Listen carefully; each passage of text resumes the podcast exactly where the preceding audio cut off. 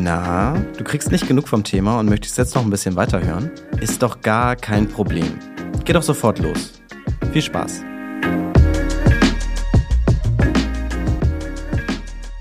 Erstmal herzlich willkommen und vielen lieben Dank, dass Sie sich bereit erklärt haben für dieses kurze Gespräch. Es ist ja schon ein sehr komplexes Thema, über das wir heute sprechen werden, bei dem vielleicht auch die ein oder anderen Fehlinformationen, vielleicht Missverständnisse existieren. Das wird wahrscheinlich auch in unserem Gespräch nochmal aufkommen, aber vielleicht können Sie da ein bisschen Klarheit bringen für mich und auch für alle ZuhörerInnen. Ich kann ja schon mal verraten, dass ich für die Vorbereitung zu diesem Thema sofort auf Ihre Person gestoßen bin. Also sobald ich mich äh, im Internet ein bisschen durchgeklickt habe, habe ich sofort Sie gefunden. Ähm, Sie sind ja auch durch verschiedene mediale Auftritte bekannt. Für die, die Sie jetzt noch nicht kennen, äh, können Sie einmal sagen, wer Sie sind und wo Ihre Themenschwerpunkte liegen? Mein Name ist Martin Werding, ich bin Volkswirt und arbeite in Bochum an der Ruhr-Universität, habe dort eine Professur für Sozialpolitik und öffentliche Finanzen. Und das sagt auch sehr genau, womit ich mich befasse, der Finanzierung des Sozialsystems mit einem besonderen Schwerpunkt bei der Rente. Und äh, mit dieser Thematik, wo ich auch gern vorausberechne, wie die finanzielle Entwicklung die nächsten 10, 20, 30 Jahre weitergeht,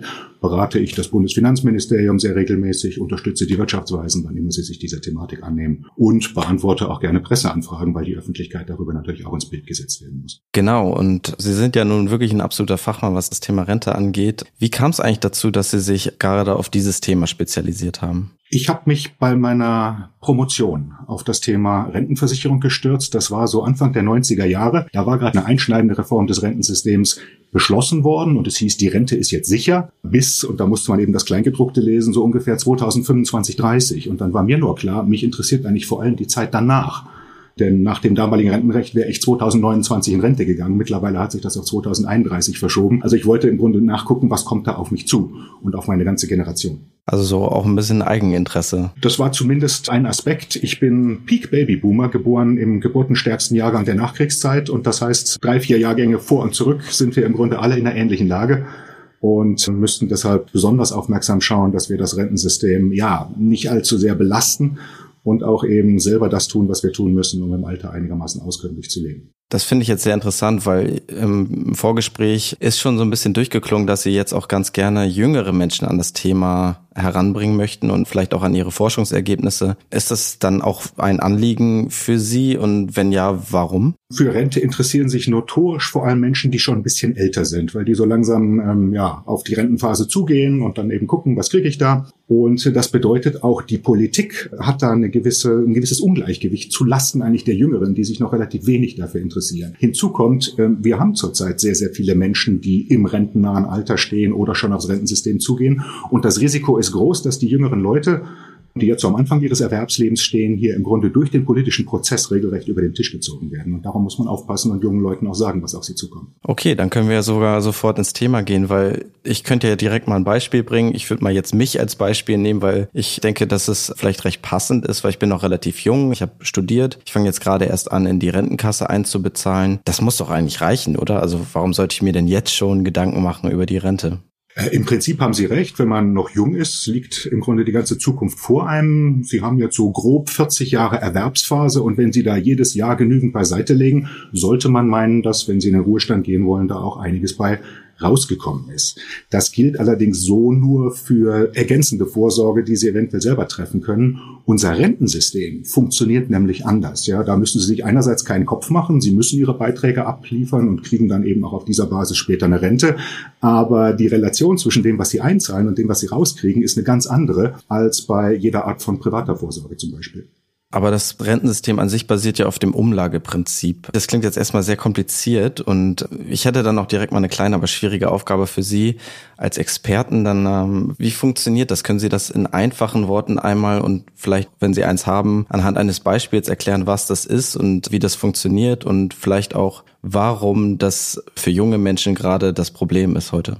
Das Umlageverfahren, auf dem die Finanzierung des gesetzlichen Rentensystems basiert, ist im Grunde überhaupt nicht kompliziert, sondern ganz einfach. Viel einfacher als langwierige Prozesse der Kapitalbildung, wo man dann auch die richtige Anlageform wählen muss und so weiter. Sie können sich das Umlageverfahren so vorstellen. Wir haben da einen großen Tresor, der hat vorne eine Tür, die wird jedes Jahr aufgemacht und vorne gehen die Beitragszahler vorbei und legen alle ihre Beiträge da rein. Und dann wird diese Tür zeremoniell geschlossen und anschließend wird auf der Rückseite des Tresors eine andere Tür aufgemacht. Da stehen die Rentner und nehmen das ganze Geld wieder raus. Ja, also in einem Umlagesystem werden überhaupt keine Rücklagen, keine Kapitalreserven gebildet, sondern die laufenden Beitragseinnahmen werden sofort wieder als Renten ausgezahlt. Und genau darum sorgt auch unser Umlagesystem dafür, dass die Beiträge, die sie zahlen, abhängig sind davon, wie viel Renten es heute gibt, während die Leistungen, die sie bekommen, davon abhängig sind, wie viel Beitragszahler, wie viel Rentner es in Zukunft gibt. Und äh, ja, das ist dann unter Umständen eine Entwicklung, eine Rendite, wenn Sie so wollen, die eben längst nicht an das heranreicht, was man bei einer privaten Vorsorge oder auch bei betrieblicher Altersvorsorge, wenn man das Geld am Kapitalmarkt anlegt, erwarten kann. Da kommt dann der demografische Wandel ins Spiel, denke ich mal. Genau, ein Umlagesystem macht die Rentenfinanzierung unabhängig von Kapitalmärkten und von langwierigen Prozessen der Kapitalbildung. Das ist der nette Teil. Es macht die Rentenfinanzierung aber abhängig von der jeweiligen Arbeitsmarktentwicklung. Das haben wir in den 80er, 90er Jahren sehr deutlich gemerkt. Und es macht die Rentenfinanzen ähm, unmittelbar abhängig von der demografischen Entwicklung. Und äh, da rollt im Grunde seit äh, den geburtenstarken Jahrgängen so Mitte der 60er Jahre, die dann aber sehr schnell abgeebbt sind, eine Welle auf uns zu, die sich jetzt auf 2030, 35 zu dann im Grunde voll entlädt. Denn da treten diese geburtenstarken Jahrgänge dann in die Rente ein und die nachgeborenen Jahrgänge, die sind strukturell deutlich kleiner. Ja, wir haben im Grunde in Westdeutschland durchgängig seit 40 Jahren eine Geburtenrate von 1,4 Kindern pro Frau und das heißt, jede neue Generation ist nur zwei Drittel so groß wie die vorhergehende Generation. Während wir davor eben eine wachsende Bevölkerung hatten, da ist Umlagefinanzierung schön, aber im demografischen Wandel, und das weiß man im Grunde seit den 80er Jahren, müssen Anpassungen im Umlagesystem stattfinden. Dabei sind wir doch heute auch deutlich produktiver als damals. Fängt es das nicht auf? Der Produktivitätszuwachs äh, ist sicherlich eine gute Nachricht, weil die Beiträge, die eingezahlt werden, entsprechend höher ausfallen pro Beitragszahler. Aber wir gucken ja typischerweise auf das Rentenniveau. Das heißt, wir vergleichen die laufenden Renten mit der Höhe der laufenden Einnahmen oder der laufenden äh, beitragspflichtigen Einkommen und äh, passen die Renten auch lohnbezogen an. Und da wird der Produktivitätszuwachs im Grunde einfach durchgereicht. Entsprechend schneller steigen auch die Renten und am Ende ist es wirklich die demografische Relation, die Zahl der Beitragszahler und die Zahl der Rentenempfänger, die hier unverändert unter Spannung gerät. Wenn wir Produktivitätszuwächse produktiv nützen wollten für die Rentenfinanzierung, dann müssten wir hinnehmen, und das geltende Rentenrecht sieht das im Grunde ja auch vor, dass das sogenannte Rentenniveau, also die Höhe der Renten im Vergleich zu den laufenden Einkommen, sinken kann, wenn nur die Einkommen entsprechend stark steigen. Ist es denn eigentlich ein gängiges Prinzip, was Sie da beschrieben haben, oder gibt es auch andere Modelle? Äh, man muss fairerweise sagen, dass die staatlichen Alterssicherungssysteme der entwickelten Volkswirtschaften EU-Länder, USA und Japan und so weiter alle mittlerweile auf dem Umlageverfahren basieren. Das ist annähernd so seit dem Zweiten Weltkrieg. Sie wissen vielleicht, dass das deutsche Rentensystem eigentlich sehr alt ist. Es wurde im Kaiserreich gegründet, 1889. Damals konnte man sich Alterssicherung nur so vorstellen, dass man wirklich Beiträge sammelt, Vermögen bildet und das dann eben nachher wieder auszahlt. Nur die erste Hälfte des 20. Jahrhunderts, da war die deutsche Geschichte auch die Wirtschaftsgeschichte sehr kompliziert, zwei Weltkriege, Hyperinflation, Weltwirtschaftskrise. Am Ende des Zweiten Weltkriegs hatte das deutsche Rentensystem keine Reserven mehr. Und Umlage war im Grunde der einzige Weg dazu, laufende Renten auszuzahlen. Also das deutsche System ist da reingedriftet, während in den meisten anderen Ländern auch ungefähr zu diesem Zeitraum in den 30er, 40er Jahren staatliche Rentensysteme gegründet wurden, die dann von vornherein als Umlagesystem ausgestaltet waren. Das ist der Standard aber manche Umlagesysteme halten dann doch auch noch gewisse Reserven. Ähm, andere haben Zusatzkomponenten der Altersvorsorge. Schweden ist da ein leuchtendes Beispiel, die ein reines Umlagesystem vor über 20 Jahren reformiert haben und eine kapitalgedeckte ergänzende staatliche Rente daneben gestellt haben. Das basierte dann ja letztlich auch auf dieser Vision, dass es halt irgendwann zu diesen demografischen Problemen kommt. Und was genau hat Schweden dann eigentlich gemacht? Also auch Schweden ist vom demografischen Wandel betroffen. Das gilt auch für praktisch alle entwickelten Volkswirtschaften. Nur selten so schnell und so ausgeprägt wie bei uns in Deutschland. Und die Schweden haben halt vor 20 Jahren dann gesagt, gut, unser traditionelles Umlagesystem im demografischen Wandel bringt entweder zu niedrige Renten oder die Beiträge für die Aktiven werden zu hoch. Drum haben sie den Beitragssatz eingefroren und dann eben gesagt, alle jetzt Aktiven müssen daneben zwei Prozentpunkte eigentlich nur zusätzliche Beiträge zahlen in ein aktienbasiertes, kapitalgedecktes System. Und über die 20 Jahre und über die nächsten 10, 15 Jahre, wo sich dort der demografische Wandel weiter entfaltet, bringt Kapitaldeckung dann eben sehr ansehnliche Zusatzrenten und die Summe aus beidem, die Umlagerente mit eingefrorenem Beitragssatz plus die sogenannte Prämienrente, das ist dieses Zusatzsystem, von dem ich gesprochen habe, das sorgt in Schweden für eine ordentliche Alterssicherung und die Gesamtbelastung mit den Beiträgen für das Umlagesystem plus zwei Prozentpunkte für die Prämienrente, die ist äh, aus schwedischer Sicht eben dann auch sehr akzeptabel. Was ist denn da zu erwarten eigentlich? Also haben Sie vielleicht konkrete Zahlen sogar, wie der Unterschied liegt dann zwischen Deutschland und äh, Schweden? Also für eine einzelne Person, die in, sagen wir mal, 30 Jahren vielleicht in die Rente eintritt. Wie groß ist der Unterschied da? Das müsste man ordentlich durchrechnen, da will ich jetzt auch nicht improvisieren. Ja. Okay. Was man aber anschauen kann, ist zumindest, wie wir in Deutschland mit demselben Thema umgegangen sind. Also ausgeprägter demografischer Wandel als Problem. Und dann haben wir vor 20 Jahren im Grunde ein bisschen ähnlich gedacht wie die Schweden. Wir haben uns eigentlich nicht getraut, den Beitragssatz fürs Rentensystem einzufrieren, sondern wir haben gesagt, na ja, wir lassen das Rentenniveau langsam sinken. Dafür sorgt der sogenannte Nachhaltigkeitsfaktor in unserer Rentenanpassungsformel, damit die Beitragssätze nicht zu sehr steigen. Ja, das ist also nicht so ein radikaler Ansatz gewesen wie in Schweden. Und das, was dann an ergänzender Altersvorsorge mit Kapitaldeckung daneben gestellt wurde, die sogenannten Riester-Renten, das war irgendwie auch halbherzig. Das war kein verpflichtendes System für alle Erwerbstätigen. Das machen 30 bis 40 Prozent der Adressaten mit. Das ist nicht wenig, aber es deckt eben nicht äh, die Lücke, die sich auftut, wenn wir das Sicherungsniveau im Umlagesystem sukzessive immer weiter sinken lassen. Und genau darum wird jetzt ja auch diskutiert, ob man das überhaupt machen kann. Darum wird über Haltelinien gesprochen. Momentan haben wir sie nur bis 2025. Aber es gibt in der Politik ja ernsthaft die Absicht, eine Haltelinie für das Sicherungsniveau dann auch auf Dauer einzuziehen, ohne dass klar ist, wie man das finanziert. Denn die Beitragssätze steigen sowieso. Jetzt sind sie noch bei 18,6 Prozent. Das kann auch noch zwei, drei Jahre so bleiben, weil das Rentensystem noch Reserven hat, die in der letzten Krise auch gar nicht so abgeflossen sind, wie man erst befürchten musste. Aber auf 2025 zu springt der Beitragssatz ziemlich schnell auf 20 Prozent und steigt dann immer weiter an, 21, 22, 23. Das ist alles nur eine Frage der Zeit. Also so bis 2060 könnten wir bei 24 Prozent Beitragssätzen ankommen. Und äh, ja, richtige Kapitaldeckung würde dann eben sagen, lass uns doch jetzt schon ein bisschen mehr zahlen als 18,6, damit wir in Zukunft die Beitragssätze nicht so stark steigen lassen müssen und die Summe aus Umlagerenten, die dann nicht mehr ähm, so günstig sein kann, wie das momentan noch aussieht, plus 20, 30 Jahre verzinste Einzahlungen in eine kapitalgedeckte Rente, ähm, das gewährleistet ein Versorgungsniveau, wie wir es auch vor 20, 30 Jahren hatten. Schwierig ist im Grunde der Übergang, weil wir jetzt sehr spät dran sind, sowas in die Fläche zu bringen. Also die nächsten 15, 20 Jahre werden in der Rentenpolitik sehr heikel. Für die längere Frist, also auch für junge Leute, äh, ist das wichtig. Wenn wir jetzt entschieden Reformen hinbekommen, äh, dann ist in 40 Jahren unser Rentensystem wahrscheinlich wieder einigermaßen im Lot. Kurze Pause, dann geht's weiter. Wenn ich investiere, ist es mir wichtig, dass ich meine Entscheidung selbstbewusst und sicher treffen kann. Mit den Sparplänen schon ab einem Euro und der einfachen Benutzeroberfläche bietet Scalable Capital mir und den mittlerweile über 600.000 anderen NutzerInnen in ganz Europa genau diese Möglichkeit. Wer sich wie ich am liebsten selbst ins Getümmel stürzt, ist beim Scalable Broker an der richtigen Adresse. Dort könnt ihr mit der Trading Flatrate unbegrenzt handeln, bekommt Zinsen auf euer Guthaben, eine professionelle Analyse eures Portfolios und zwar alles ganz easy und bequem in der Scalable App oder per Web. Du bist noch unentschlossen und willst das Investieren lieber in professionelle Hände geben? Dann könnte die digitale Vermögensverwaltung Scalable Wealth was für dich sein. So, jetzt schau aber ganz schnell in die Show Notes. Dort gibt's nämlich noch mehr Infos und dann geht's auch schon weiter mit dem Podcast. Ich merke ja schon, das Thema liegt Ihnen am Herzen und es ist ja auch so, dass Sie sich ja auch politisch schon in gewisser Weise engagieren, also dass Sie auch wollen, dass wir bald zu einem Wandel kommen. Da würde mich dann aber nochmal interessieren, was ist denn so eine Inspiration für Sie? Also welches System finden Sie derzeit am spannendsten? Welches System könnte vielleicht auch als Inspiration für ein Land wie Deutschland fungieren? Zunächst mal muss man vielleicht eins äh, sagen, man kann ein Rentensystem im laufenden Betrieb nicht so leicht ändern. Ja, das ist ein Riesentanker. Ein Umlagesystem, wenn Sie es einmal eingeleitet haben, kann man nicht einfach wieder zurückrufen, denn Sie haben immer 10, 20, 30 Jahre Beiträge gezahlt habende Mitglieder, die dafür auch irgendwas erwarten. Also ein Umlagesystem muss man fortführen. Die Frage ist, wie genau? Und äh, was kann man eventuell ergänzend daneben stellen? Und da halte ich den schwedischen Ansatz wirklich für sehr interessant.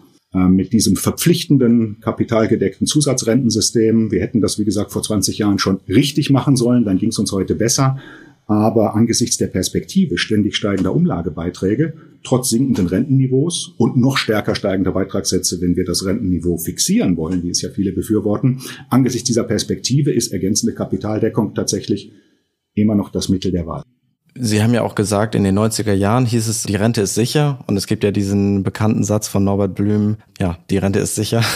Was genau, was ist denn eigentlich passiert? Also man, man hat es ja ständig gehört, man hat es gelesen. Können Sie einmal nachzeichnen, welche Faktoren zu der heutigen Problematik geführt haben? Also warum ist es so gekommen, dass wir diesen Schritt nicht gegangen sind, den Schweden zum Beispiel gegangen ist? Als Norbert Blüm den bekannten Satz gesagt hat, die Rente ist sicher, war gerade eine relativ einschneidende Reform durchgeführt worden, vor der es eben nicht so aussah, als ob die Rente wirklich sicher sei. Und dieser Satz hatte dann auch nur Geltung so für die nächsten 20, 30 Jahre. So war das im Grunde zu verstehen. Denn wirklich 40, 50 Jahre in die Zukunft planen kann man seriöserweise nicht. Man sollte eine gewisse Vorausschau haben. Gerade sowas wie der demografische Wandel ist sehr gut vorhersehbar. Also solche Risiken sollte man kennen. Aber im Grunde das Rentensystem zu stabilisieren, da hat man vielleicht eher so einen Zeithorizont von 15, 20 Jahren schon. Das ist viel verlangt von Politikern. Und äh, aus seiner Sicht hatte Blüm also so gesehen ähm, recht, als er diesen Satz gesagt hatte. Nur es haben sich seither Änderungen ergeben, die damals auch schon in der Pipeline waren und aufgrund derer man eigentlich schon in der letzten Legislaturperiode dringend eine neue, weiterreichende Reform hätte ergreifen müssen. Nämlich der demografische Wandel ist dabei, sich voll zu entfalten. Die ganz geburtenstarken Jahrgänge sind momentan noch so Mitte 50. Äh, in zehn Jahren sind sie also im Wesentlichen im Rentenalter angekommen. Und äh, danach kommen sehr geburtenschwache Jahrgänge. Und das heißt, bis 2035, 40 verschiebt sich die zahlenmäßige Relation zwischen Beitragszahlern einerseits und Rentenempfängern andererseits wirklich deutlich. Wenn wir uns einfach die Bevölkerungsstruktur anschauen und fragen, wer ist im Erwerbsalter, wer ist im Rentenalter, dann hatten wir vor zehn Jahren noch eine Relation von drei zu eins, also drei möglichen Beitragszahlern pro Person im Rentenalter. Und bis 2030 verschiebt sich diese Relation auf zwei zu eins.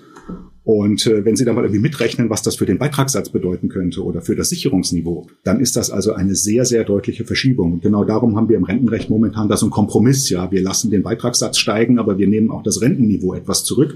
Zumindest ist das jetzt noch geltendes Recht für die Zeit ab 2025, um diese Spannung ein bisschen zu mildern. Und beides ist unbefriedigend. Stark steigende Beiträge und sinkendes Rentenniveau. Also wir stehen vor 10, 15 Jahren, in denen wir ständig klagen werden, dass die Rente einerseits viel zu teuer ist und andererseits nichts bringt, dass da zu wenig bei rauskommt. Also kann man sagen, die Politik hat's verschlafen oder was ist genau passiert?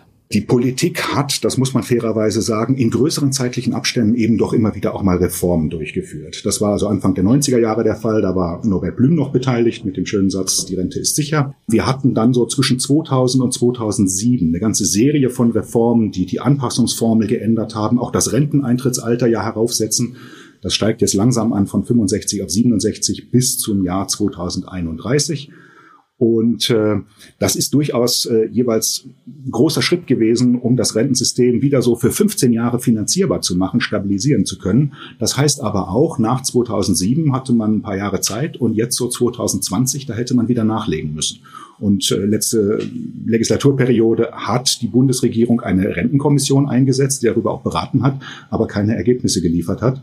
Und äh, die neue Bundesregierung setzt das jetzt eigentlich nicht richtig fort, hat in den Koalitionsvertrag vor allem geschrieben, dass weder am Rentenalter noch am Rentenniveau noch am Beitragssatz während der jetzigen Legislaturperiode irgendwas passieren muss. Das dürfte auch annähernd richtig sein. Nur unmittelbar danach wächst der demografische Druck so stark, dass man besser jetzt schon drüber nachdenken würde, wie wir damit umgehen.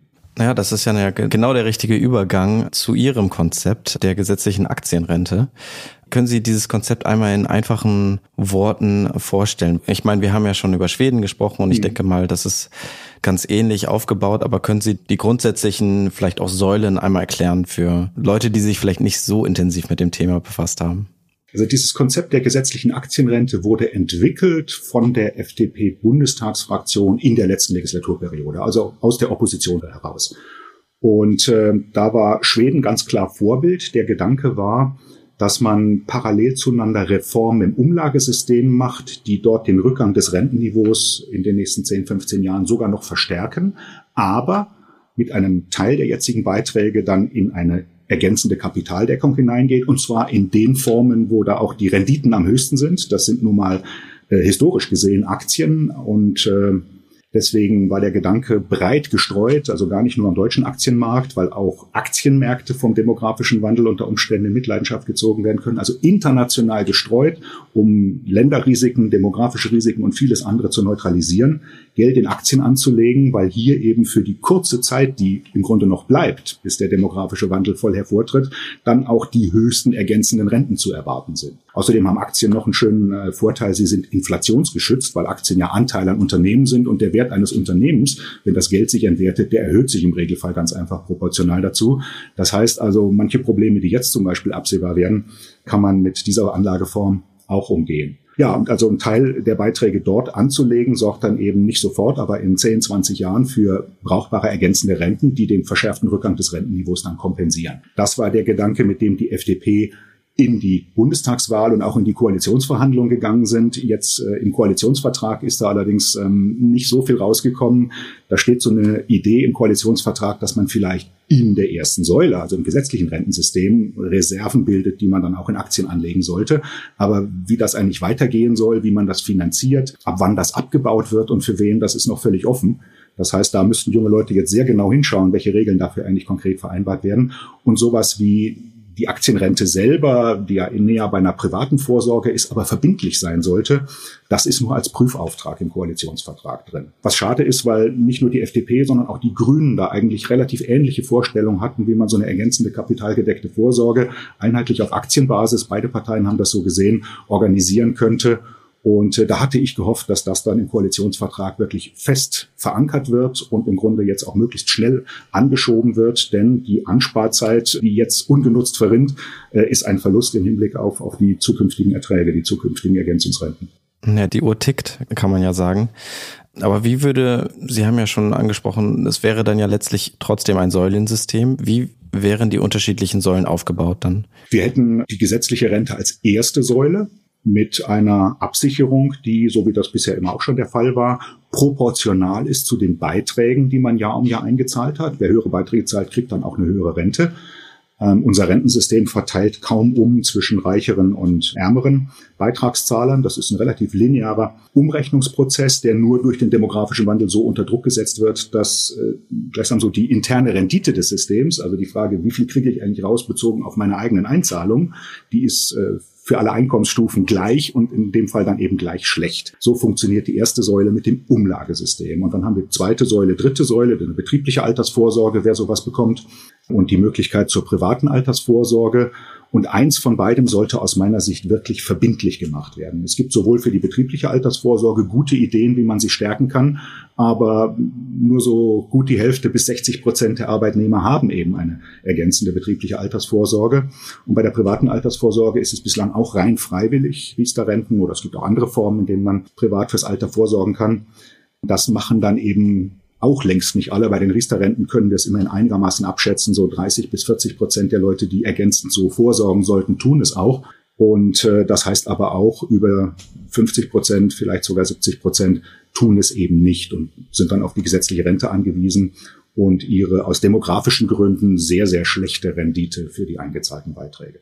Und da würde dann Ihr System ins Spiel kommen. Also da wäre dann die gesetzlich vorgeschriebene Aktienrente die dritte Säule, sage ich jetzt mal, und das ist auf den ersten Blick ein Instrument der dritten Säule, dadurch, dass man es verbindlich macht. Zumindest vielleicht so, dass man sagt, jeder nimmt teil, außer er oder sie widerspricht ausdrücklich. Sowas nennt man Opt-out. Gibt es zum Beispiel in Großbritannien für die dortige Betriebsrente. Jeder muss da mitmachen, es sei denn, jemand weiß ganz sicher, das brauche ich nicht, weil, keine Ahnung, ich habe eine Immobilienfinanzierung laufen und noch mehr sparen kann ich im Jahr nicht. Äh, in Großbritannien ist es sogar so, sie werden alle drei Jahre automatisch neu angemeldet und können sich neu überlegen, ob sie jetzt nicht dann drin bleiben. Und das sorgt dafür, dass eben wirklich annähernd alle erfasst werden vom System, denn die Personen, die es bei uns nicht tun, tun es meistens deswegen, nicht, weil sie sicher sind, ich brauche es nicht, sondern weil sie nicht ganz sicher sind, ob sie es brauchen, wie sie es genau machen sollen.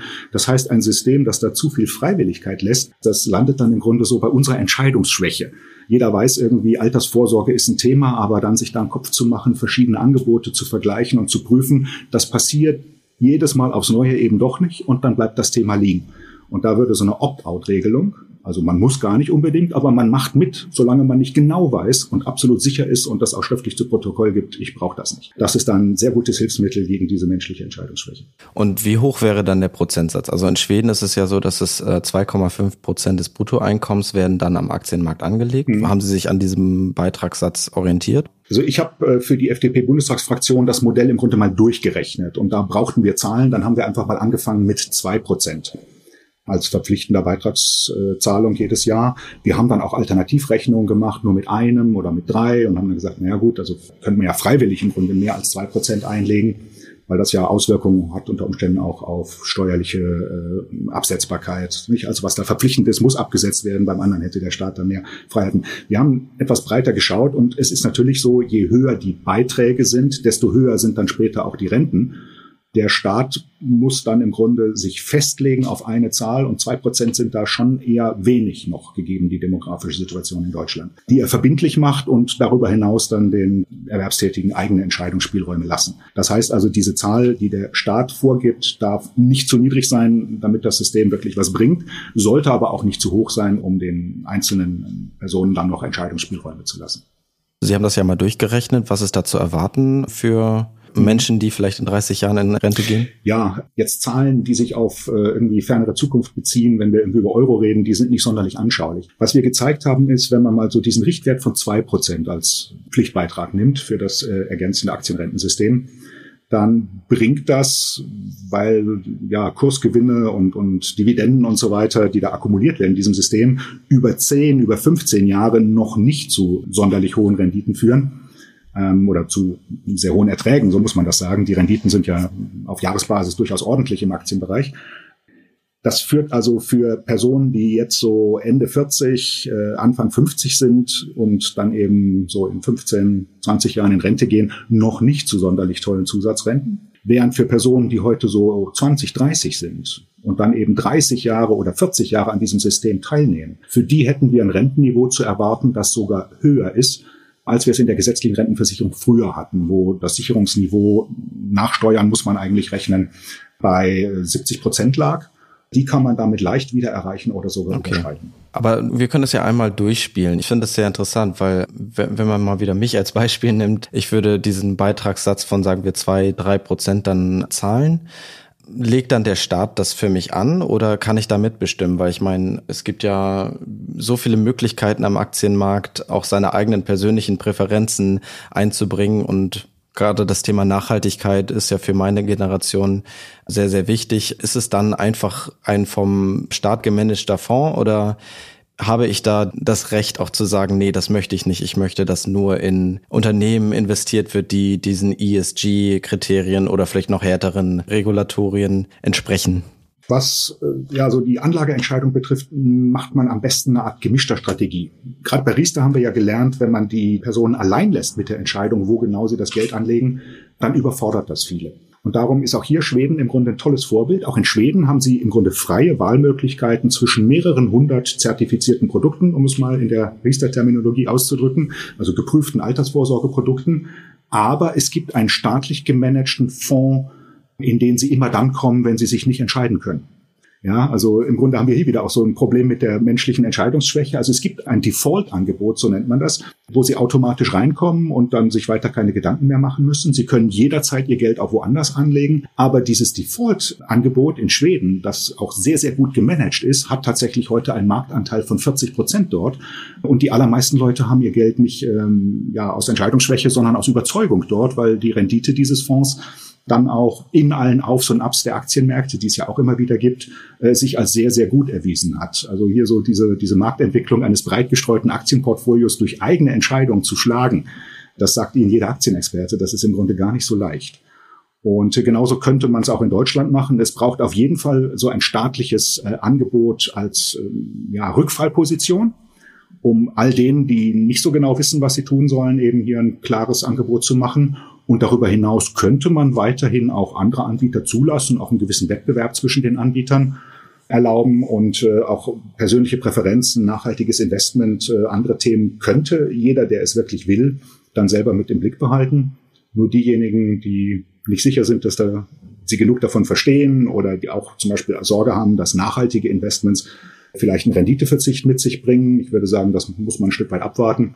Die hätten dann auf jeden Fall auch eine klare Strategie. Wissen Sie denn zufällig, in welche Unternehmen dieser staatliche Fonds in Schweden investiert? Sind das nur schwedische Unternehmen oder ist das relativ breit gestreut? Wissen Sie das zufällig?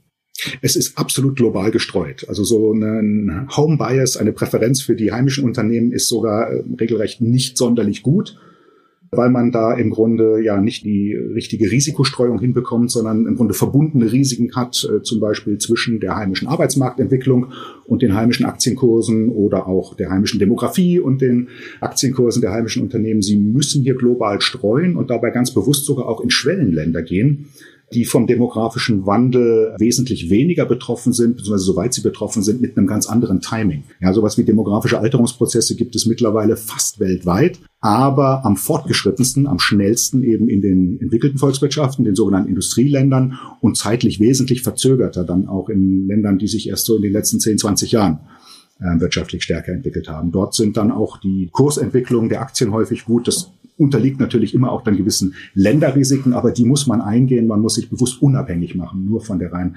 heimischen äh, Wirtschaftsentwicklung, Arbeitsmarktentwicklung, Demografie. Selbst solche Länder sind natürlich auch betroffen von verschiedenen Krisen. Und da würde mich mal interessieren, wie wäre es denn in heutigen Zeiten, also in, in Zeiten von Inflation, die ja jetzt auch in den nächsten Jahren vielleicht sogar noch weiter steigen werden. Äh, ich hatte zum Beispiel erst vor kurzem ein Gespräch mit Frank Meller, dem Erfinder des DAX, äh, der meinte, dass Inflation Gift ist für Aktien. Inwieweit würden denn Wirtschaftskrisen, Inflationskrisen dieses System, das Sie ja bevorzugen, das Sie vorgestellt haben, inwieweit würde das das beeinflussen? Natürlich hat das einen gewissen Einfluss, aber der hat im Grunde zwei Gesichter. Also ein sehr schönes Beispiel dafür, was das massive Auf und Ab von Aktienmärkten in Wirtschaftskrisen auslösen kann, ist wieder das schwedische Prämienrentensystem. Das wurde eingeführt im Jahre 2000. Das war so kurz vor dem Höhepunkt der sogenannten Dotcom-Blase. Das heißt, die ersten Aktien, die man dort gekauft hat für die langfristige Altersvorsorge der Teilnehmer, hat man zu sehr hohen Kursen gekauft und deswegen wurden damit auch über die nächsten zwei Jahre, als diese Blase geplatzt sind, massive Verluste gemacht. Ja, dieser noch im Werden begriffene schwedische Altersvorsorgefonds hat in den ersten zwei Jahren 30 Prozent seines Wertes verloren. Und äh, ich bin nicht sicher, ob die deutsche Öffentlichkeit und die deutsche Politik die Nerven hätte, dann überhaupt weiterzumachen. Ich meine, hätte ja sagen können, okay, schlechte Idee, stampfen wir ein. Was dann aber in der Folgezeit passiert ist, nach dieser Bereinigung der Aktienkurse, wurde einige Jahre lang sehr billig zu sehr niedrigen Kursen eingekauft, was äh, die Neuanlage der Mittel betrifft. Also man hatte dann Aktien, die mit niedriger Bewertung gekauft wurden und so wie sich über die nächsten vier, fünf Jahre dann im Grunde die Kurse wieder normalisiert haben, hatte man eine entsprechend hohe Rendite. Und das gilt für jedes Auf und Ab. Ja, also diese Strategie, sie legen im Grunde jedes Jahr ein bisschen am Aktienmarkt an. Mal haben sie Pech, weil sie teure Aktien kaufen müssen. Mal haben sie Glück. Zurzeit wäre das ja auch so, dass die Aktien sehr billig sind, sofern man nur davon ausgehen kann, dass sich die aktuelle Kursschwäche dann irgendwann wieder erholt und sie 20, 30, 40 Jahre warten können. Also dieser enorm lange Zeithorizont. Sie wollen ja nicht im Sekundenrhythmus spekulieren, wie das manche am Aktienmarkt tun. Da kann man Riesenverluste erleiden. Aber mit dieser langfristigen Anlagestrategie, das belegen dann im Grunde auch äh, unabhängige Untersuchungen im Auftrag des Bundesverbandes der deutschen Verbraucherzentralen, können sie über 40 Jahre praktisch keine Verluste machen. Ich könnte mir auch vorstellen, dass dieses System vielleicht auch nicht durchgesetzt wurde, weil ja in Deutschland relativ hohe oder traditionell muss man sagen, hohe Vorbehalte gegenüber Aktien und dem Aktienmarkt als solchem existieren. Warum glauben Sie, ist das so? Also ich habe mich natürlich auch vorbereitet für das Gespräch und auch das Thema an sich und ich muss auch sagen, dass ich teile ja manche von diesen Vorbehalten auch. Aber warum glauben Sie, ist das gerade in Deutschland Deutschland so? Weil ich meine, auch andere Länder waren ja von diesen Krisen betroffen. Was macht den Deutschen so skeptisch? Ja, also deutsche äh, Normalverbraucher, sagen wir es mal so, sind tatsächlich traditionell risikoscheu, halten sich von Aktienmärkten eher fern. Und ähm, warum das so ist, vielleicht ist auch unsere Finanzbildung so im internationalen Vergleich nicht so wahnsinnig gut. Das sagen auch ein paar Untersuchungen. Was dann noch hinzukommt, ist, so phasenweise. Und zwar immer dann, wenn eine Aktienblase gerade so richtig abhebt, dann versuchen doch relativ viele ähm, am Aktienmarkt kurzfristig Geld zu verdienen. Das war gerade auch in dieser Dotcom-Blase der Fall. Wir erinnern uns an die Telekom-Aktie, die damals eben zu sehr hohen Preisen platziert werden konnte. Und die meisten Anleger haben da eine riesen Enttäuschung erlebt, weil der Kurs dieser Aktie dann eben auch mit dem Abflauen dieses Aktienmarktbubbles äh, enorme Verluste nach sich gezogen hat. Und dann zucken die Deutschen zurück. Das heißt, sie kommen im Grunde im Boom immer viel zu spät, immer erst dann. Fachleute sprechen da von der Milchmädchen-Os am Aktienmarkt. Ja, wenn das Milchmädchen anfängt, am Aktienmarkt zu spekulieren, dann wird es langsam Zeit für die professionellen Anleger, sich zurückzuziehen. Und Deutsche kommen erst dann an, erleiden dann Verluste und umso mehr prallen sie zurück und wollen in Zukunft gar nichts mehr damit zu tun haben. Aber ich habe schon das Gefühl, dass sich das so ein bisschen wandelt jetzt. Also ich glaube, dass es gerade ältere Generationen sind, die das ja alles miterlebt haben. Vielleicht auch, naja, Wirecard ist jetzt ein aktuelles Beispiel. Aber dass jüngere Menschen sich immer mehr eigentlich mit diesem Thema befassen, weil sie auch merken, da ist, ist es wichtig, es ist heute schon wichtig, dass ich mich damit beschäftige. Trotzdem ist es ja so, dass jetzt, wie Sie auch gesagt haben, dass es erstmal solche Änderungen am Rentensystem das geht ja nicht von heute auf morgen und es ist ja auch eigentlich nicht zu erwarten, dass es vielleicht, sage ich jetzt mal, in den nächsten paar Jahren dazu kommen wird. Was können denn Menschen heute tun, um vielleicht weniger besorgt der Rente entgegenzuschauen? Mhm. Also erstmal, ich registriere in der Tat, dass junge Leute heute genauer als noch vor 20 Jahren da in die Zukunft schauen und Altersvorsorge denken und durchaus auch ein Verständnis dafür entwickeln, was zum Beispiel aktienbasierte Vorsorge leisten kann. Ich mache auch regelmäßig Lehrveranstaltungen, Seminare äh, zum Thema Altersvorsorge und dann haben wir so verschiedene Themen, die erst so die Politik des gesetzlichen Rentensystems betreffen und da höre ich so aus den Diskussionen mit den Studierenden klar heraus, dass sie sich Sorgen machen über ihre Großeltern oder ihre Eltern, die eben eine Rente aus diesem System bekommen, wenn das Rentenniveau sinkt, wenn das Rentenalter weiter steigen muss in den nächsten nächsten zehn Jahren vielleicht sogar schon. Das bekümmert sie mit Blick auf die Alten. Wenn wir in den Themen dann weitergehen und mal über Möglichkeiten zur ergänzenden Altersvorsorge reden, da wissen praktisch alle Studierenden oder zumindest die, die vorher am lautesten darüber diskutiert haben, ob das Rentensystem gerecht ist gegenüber ihren Eltern oder Großeltern, die wissen sehr genau, was ein ETF, also so ein aktienbasierter, breit gestreuter Aktienfonds ist und äh, dass er ein brauchbares Vehikel für die ergänzende Vorsorge ist. Was wir also tun müssen, ist alt und jung im Grunde zusammenbringen zu Reformen, die aus diesem Elend eines ständig sinkenden Rentenniveaus bei ständig steigenden Beiträgen herausführen. Das lässt sich nicht schnell überwinden. Die nächsten 10, 15 Jahre werden wirklich schwierig in der Rentenpolitik wegen des Renteneintritts der geburtenstarken Jahrgänge, wegen der Verschiebung der demografischen Relation zwischen Beitragszahlern einerseits und Rentenbeziehern andererseits und trotzdem, wenn wir diese Diskussionen nicht dann immer noch nochmal 10, 20 Jahre fortsetzen wollen, was wir jetzt also bräuchten, wäre alt und jung politisch zusammenzubekommen, um jetzt Rentenreformen äh, durchzuführen, die in der mittleren bis längeren Frist die Altersvorsorge stabilisieren. Ja, wir haben momentan eben eine Situation, wo die Rentenbeiträge ständig steigen, obwohl das Rentenniveau ständig sinkt. Das lässt sich auch kurzfristig gar nicht mehr völlig vermeiden. Die nächsten 10, 15 Jahre werden auf jeden Fall hart im Bereich der Rente und der Rentenpolitik. Aber wenn wir es jetzt eben schaffen, das Umlagesystem auf einen finanzierbaren Langfristpfad zu setzen. Und da müssen wir über Renteneintrittsalter, wir müssen über Rentenniveau reden, vielleicht nicht mehr einheitlich für alle, aber mit einer gewissen Umschichtung von den höheren Renten zu den niedrigeren, die man dann vielleicht stärker schützen sollte. Das wäre ein neues Element in unserem Umlagesystem. Also das muss man tun und eben ein belastbares, auch für alle verpflichtendes oder zumindest nur im Fall eines festen Gegenentschlusses abwählbares ergänzendes Rentensystem daneben setzen, damit nach 2035 sich äh, die Diskussion über die Altersvorsorge wieder entspannen kann. Ja, das ist ja eigentlich ein schönes Schlusswort, weil ich bin mir auch sicher, dass Sie da noch weiter darauf pochen werden, dass es dann vielleicht doch irgendwann zu der gesetzlichen Aktienrente kommt oder dass wir vielleicht irgendwann doch noch ein zukunftsträchtigeres äh, System haben. Ich danke Ihnen für das Gespräch, war sehr interessant. Ja, auch Ihnen vielen Dank für Ihr Interesse. Dankeschön.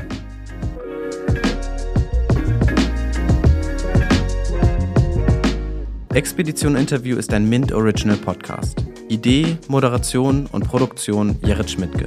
Schnitt Yoshimi Saravia. Für mehr feinen Content folgt uns auf Instagram, TikTok oder LinkedIn.